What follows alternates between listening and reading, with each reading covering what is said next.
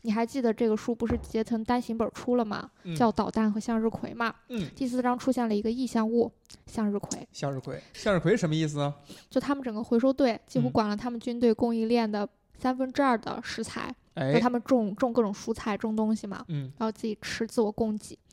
然后他就觉得他们他们回收队分的地太大了，他们十几号人根本就跟不过来，于是嗯他就把想把身上这块地给空着，嗯结果上面不同意，嗯，那他说那我怎么办呢？然后他就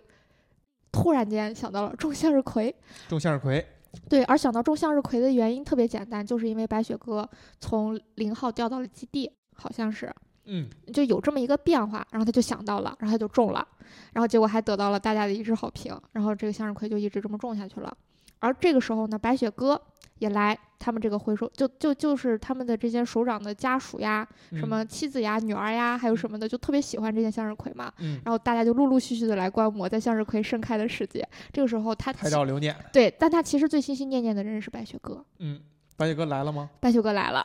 但是问题是呢，白雪哥又带了另外一个 人，白雪哥带了另外一个人来，，对，哎，叫马行处。马行处，呃，是在嗯，白雪哥就说他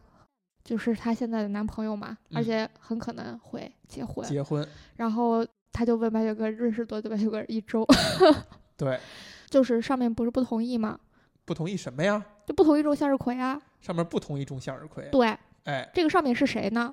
这个上面就是罗参谋。罗木，然后这个罗木来了之后呢，就给他说这个不要种啊，你看嗯你这个什么什么，我让你种什么你就种什么。嗯而他呢，还还甚至是把他已经心心念念长好的向日葵给一脚给踩踩折了。嗯他看着还有点伤心，但是他也没有发火，嗯而，且他还。有点认从，就是觉得你既然这样，那我们下我下次就不种了。罗木为什么不想种向日葵啊？因为罗木就觉得，就算菜吃不完，烂地里也行，你必须得把这块地用起来。你种向日葵是什么这么华而不实的东西？他会觉得上面的领导会不高兴。哎，华而不实，以及没法为军队服务，对就是罗木的一切决策和他的一切判断，其实你我们能够看到，都是怎么样能够帮助他建功立业，帮助他身边的人或者他他愿意提携的人，怎么样去让领导高兴，对军队有利益，帮助你晋升，对，所有的一切的决策都是从依此而来。是都是这个逻辑。在这个情节里呢，叶春风是因为白雪歌选择种向日葵，是虽然这的中间他也没想到有什么逻辑关系哈对，，但是就是白雪歌给了他这么一个符号，给了他一个灵而感。他他不惜呃违背目前他的领导以及他很尊敬的一位学长的指示，是而去种向日葵，是，这是一个很关键的一个一个点。就是你嗯我们能够看到叶春风身上他的特点，就是他真的是一个情种 吧，对吧？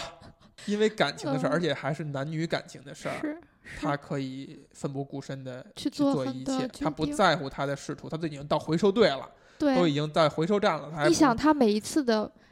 往地里瘪，先来军队，又来烧锅炉，又嗯去回收站，哪嗯一次不是为了白雪哥？对，是不是全都是为这个是吧？经典意义上的美女？ 而且他又有点那种想得不可得的那种是，感觉，嗯，但他却这样去做。但是对我们看到很戏剧的是说，他中了向日葵以后，哎，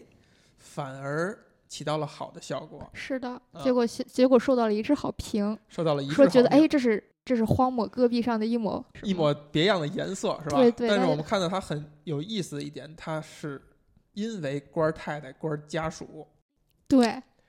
得意了，是所以他受到了好评。是的。哎，然后之后就是白雪哥也来看了向日葵，嗯，就刚好这一章也是白雪哥要准备结婚了，嗯，而白雪哥的婚礼就是对叶春风来说，可能就是让他能真正死心的一个结。哎，